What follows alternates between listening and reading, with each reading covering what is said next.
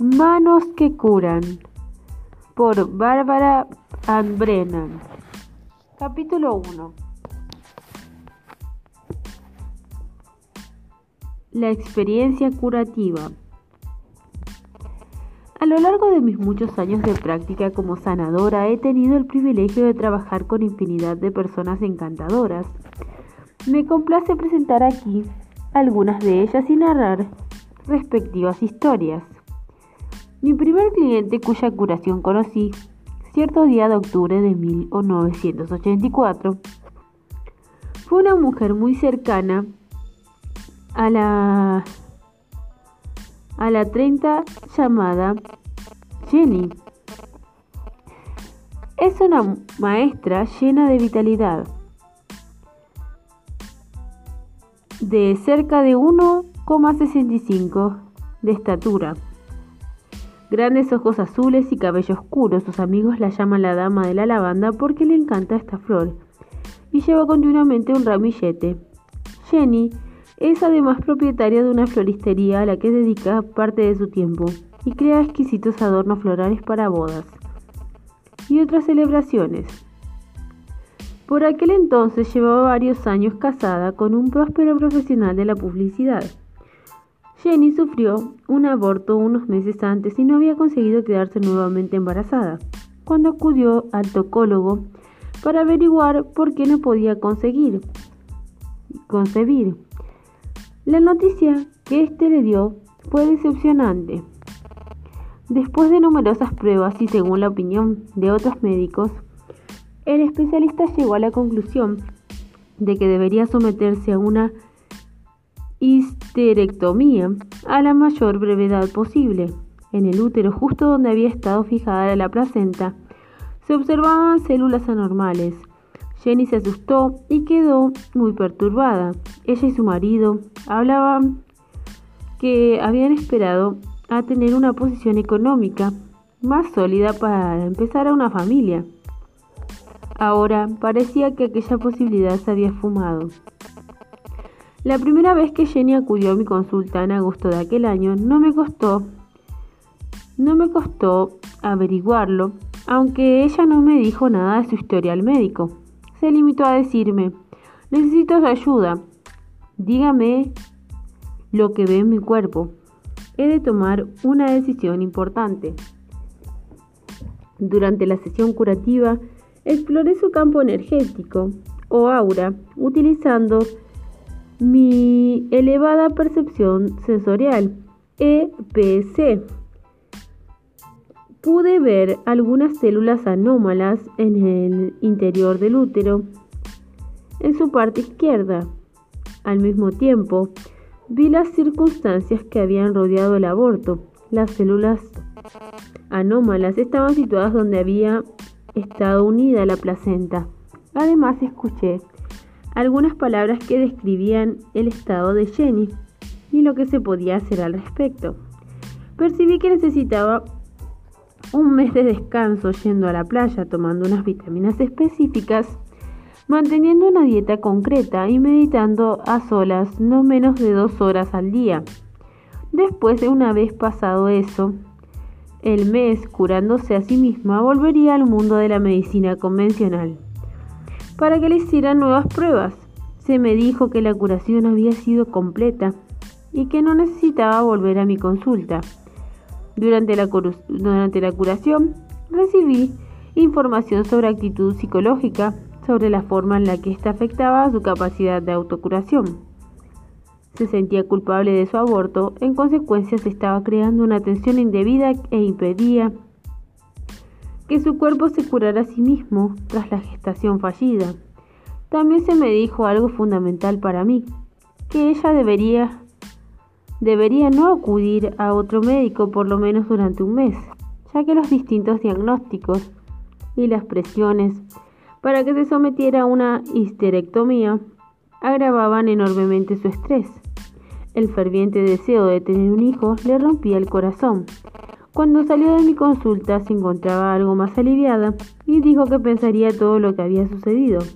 En octubre, cuando Jenny volvió, Lo primero que hizo fue abrazarme estrechamente, entregándome un cariñoso poema como muestra de agradecimiento. Las pruebas médicas resultaron normales. Había pasado el mes de agosto cuidando de los niños de unos amigos en Fire Island. Durante ese tiempo de autocuración, siguió manteniendo su dieta, tomó las vitaminas y se pasó mucho tiempo practicando sola Decidió esperar unos, cuantos meses y transcurridos estos intentar quedarse embarazada otra vez. Un año después me enteré que Jenny había dado a luz un niño que gozaba de perfecta salud.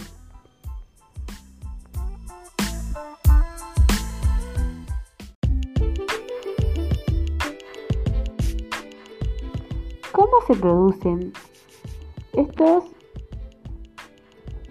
llamados milagros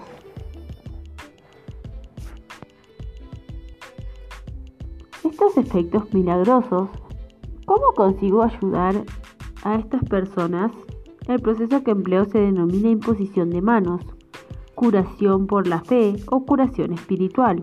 No se trata de un proceso misterioso, ni muchísimo menos, sino de algo directo, aunque complicado a veces. Es un proceso que vendría a ser un procedimiento que implica la restauración del equilibrio del campo energético que nos rodea, al que yo denomino campo energético humano. Todos tenemos un campo energético relacionado con la salud. Esto envuelve nuestro cuerpo físico y penetra en él. Este campo energético se halla íntimamente. La elevada percepción sensorial es una forma de percibir cosas que escapan al alcance normal de los sentidos humanos con el que se puede ver, oír, oler, gustar y tocar cosas que normalmente no son perceptibles. La elevada percepción sensorial es una forma de ver en la que se percibe una imagen mental sin tener que emplear la visión normal. No es imaginación, a veces se la percibe como una imagen mental sin tener que emplear la visión normal.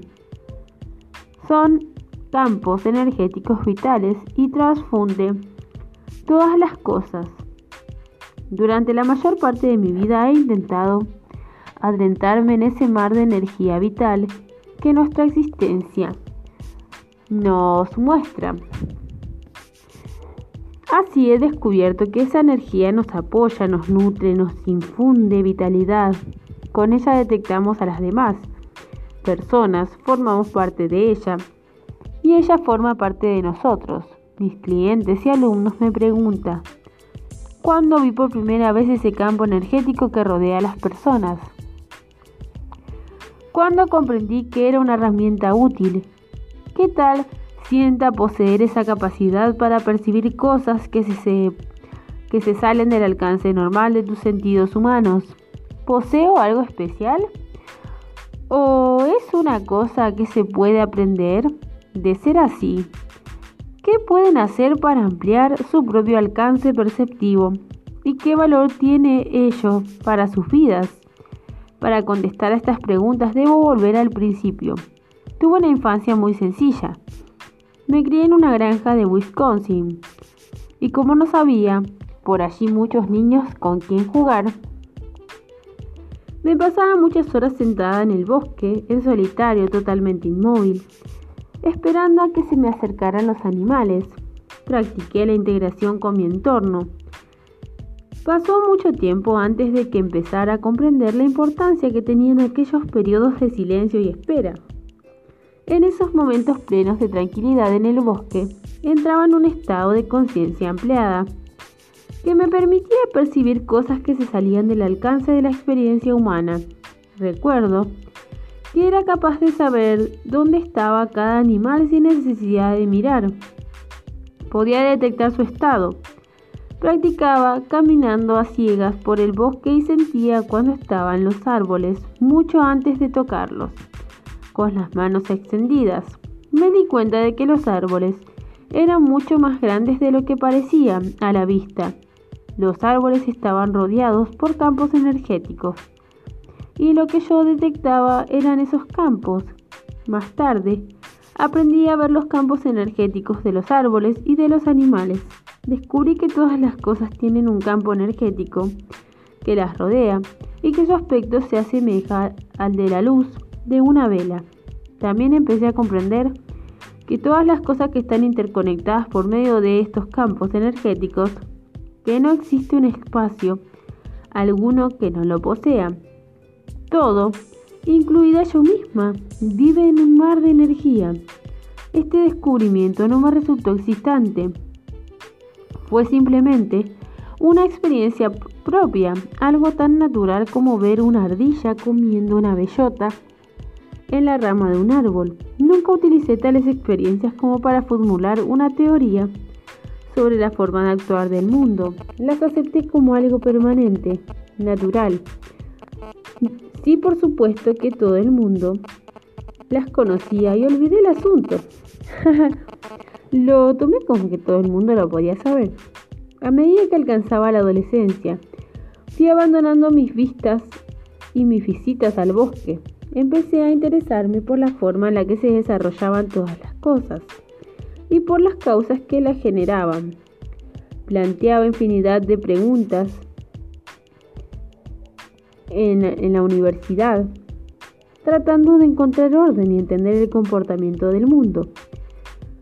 Fui a la universidad y obtuve el máster de ciencias en la rama de la física atmosférica y luego trabajé como investigadora en la NASA durante varios años. Más tarde me preparé para convertirme en consultora y solo después de algunos años de prestar asesoramiento empecé a ver colores alrededor de las cabezas humanas, lo cual me recordó mis experiencias infantiles en el bosque.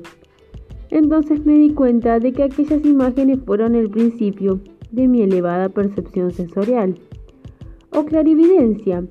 Mis deliciosas y secretas aventuras infantiles me condujeron, en último término, al diagnóstico y a la curación de enfermos graves. Al mirar atrás, puedo ver la pauta de desarrollo de mi capacidad, que se inició al nacer. Es como si mi vida hubiera sido guiada por una mano invisible que me condujo y me hizo ver cada experiencia paso a paso, como en los cursos escolares en la escuela que llamamos vida. Lo sucedido en el bosque me ayudó a ampliar mis sentidos, luego la formación universitaria me ayudó a desarrollar una mente lógica Seguidamente, la experiencia como asesora me abrió los ojos y el corazón hacia la humanidad. Y por último, mi formación espiritual, a la que me referiré más adelante. Aceptarlas como tales aportó la suficiente credibilidad a mis experiencias como para pensar en ellas como algo real. Empecé entonces a crear un marco que me permitía entender estas experiencias poco a poco, la elevada percepción sensorial y el campo energético humano empezaron a ser partes integrales de mi propia vida.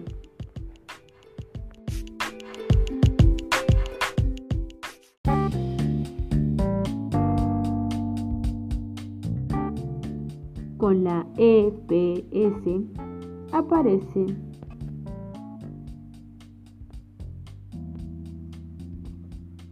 El mecanismo de la enfermedad psicosomática nítidamente ante los ojos, se pone de manifiesto la forma en que se inician la mayoría de las enfermedades en los campos energéticos para transmitirse luego al cuerpo a través del tiempo y la forma de vida hasta convertirse en una dolencia grave. Muchas veces la fuente o causa primogénita de este proceso guarda relación con un trauma psicológico o un trauma físico, con una combinación de ambos. Como quiera, la EPS revela la forma en la que se inició la enfermedad. También permite conocer el modo de invertir el proceso patológico durante el proceso de aprendizaje para observar el campo. Capté también la forma de interactuar conscientemente con él, como con cualquier cosa que se pueda ver. Podía manipular mi propio campo para que interactuara con el de otra persona. Pronto, Supe cómo reequilibrar un campo energético enfermo de manera que la persona afectada recuperara su salud. Más aún, me encontré recibiendo información sobre la causa de la enfermedad de mi cliente. Parecía proceder de lo que en apariencia era una inteligencia superior a la mía, a la que normalmente consideraba como mía. El proceso de recepción de este tipo de información se denomina genéricamente canalización. La información canalizada se representa en forma de palabras, conceptos, imágenes simbólicas que penetran en mi mente mientras estaba reequilibrando el campo energético de mi cliente. Siempre que hago esto me encuentro en un estado alterado de conciencia. Logro buenos resultados en la recepción de información combinando varias formas de utilización de la EEPC, es decir, canalizando o viendo. Relaciono lo que he recibido, sea mediante una imagen simbólica en mi mente, un concepto o un mensaje verbal directo, con lo que he observado en el campo energético. Por ejemplo, en un caso directamente, oí, tiene cáncer, y vi que el campo energético de mi paciente, una mujer, mostraba un punto negro. Este punto negro se correspondió en cuanto a tamaño, forma y emplazamiento con el resultado de la exploración por TAC que le hicieron más tarde. Esta, esta forma de combinar la información recibida presenta una notable eficacia y yo he alcanzado un alto grado de precisión en la descripción particular de las condiciones de cualquier cliente. También recibo información sobre qué acciones de autoayuda debe emprender el cliente en el curso de su proceso de curación. Por lo general, ello implica una serie de sesiones curativas que suelen prolongarse durante semanas o meses. Dependiendo de la gravedad de la enfermedad, el proceso de curación incluye el reequilibrio del campo, el cambio de la forma de vida y el tratamiento del trauma que se está iniciando. Es, es, esencial que analicemos el significado más profundo de nuestras enfermedades. Hemos de formular las preguntas como ¿qué significa para mí la enfermedad? ¿Qué, ¿Qué enseñanzas me puede aportar? Las enfermedades, la enfermedad puede ser considerada como un mensaje que nos transmite el cuerpo. Dice, aguarda un momento, algo no va bien. No prestas atención a todo tu ser. Estás ignorando algo muy importante para ti. ¿Qué es?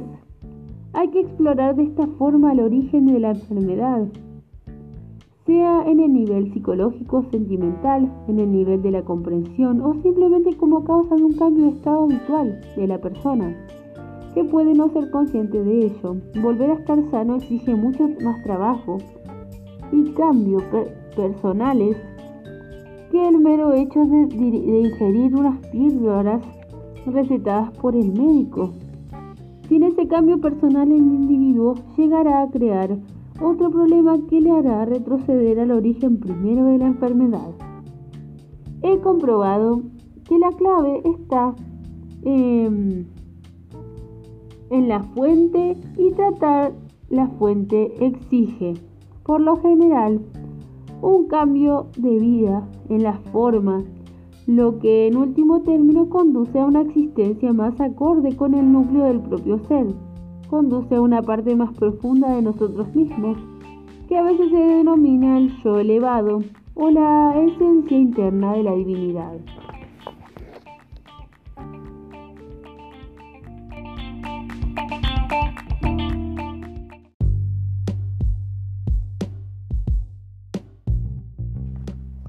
El aura humana.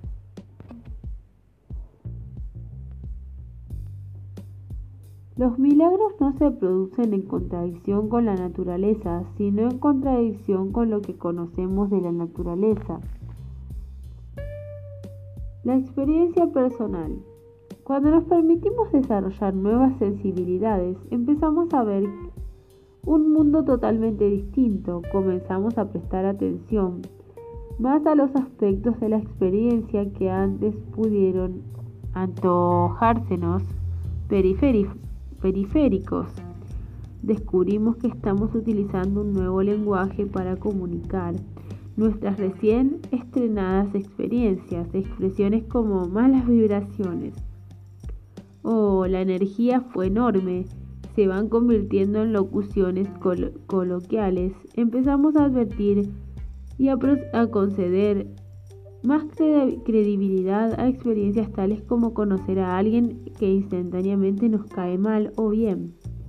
Nos gustan sus vibraciones, podemos decir cuando nos está mirando alguien y levantar la vista para ver quién es. Podemos tener la sensación de que algo va a pasar y ocurre realmente. Empezamos a prestar oídos a nuestra, a nuestra intuición. Sabemos cosas, aunque no siempre percibimos el modo en que llegamos a hacerlo. Tenemos la sensación de que un amigo se siente de determinada forma o que necesita algo, y cuando nos esforzamos por satisfacerlo descubrimos que nada teníamos razón. A veces cuando discutimos con alguien podemos sentir como si extrajeran algo de nuestro plexo solar o como si nos estuvieran apuñalando o tal vez como si nos dieran un puñetazo en el estómago. Por otra parte, hay, hay ocasiones en las que nos sentimos rodeados de amor, de cariño, bañados de un mar de dulzura, bendiciones y luz. Todas estas experiencias tienen su realidad en los campos energéticos. Nuestro viejo mundo de sólidos bloques de hormigón está rodeado y penetrado por, por otro mundo fluido de energía radiante, en incesante movimiento, constantemente cambiante como el mar.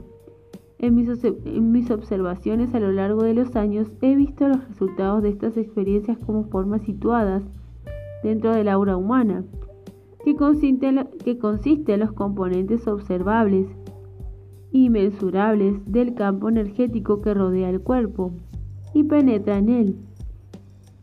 Cuando alguien ha sentido un flechazo de amor, la flecha resulta literalmente visible para el clarividente cuando tiene la sensación de que algo está siendo arrancado de su plexo solar.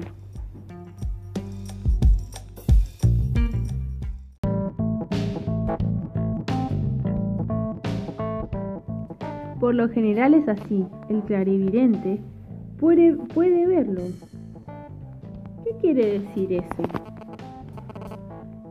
También podrá hacerlo el lector llegado el momento si sigue su intuición y desarrolla sus sentidos.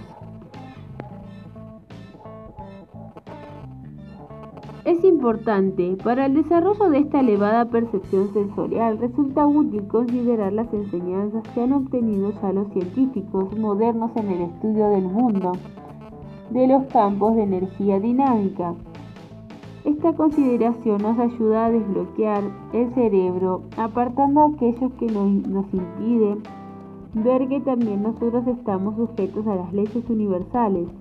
La ciencia moderna nos dice que el organismo humano no es una mera estructura física formada por moléculas, sino que también las personas, como todo lo demás, estamos constituidas por campos energéticos nos desplazamos desde el mundo de la forma sólida estática a otro de los campos energéticos dinámicos.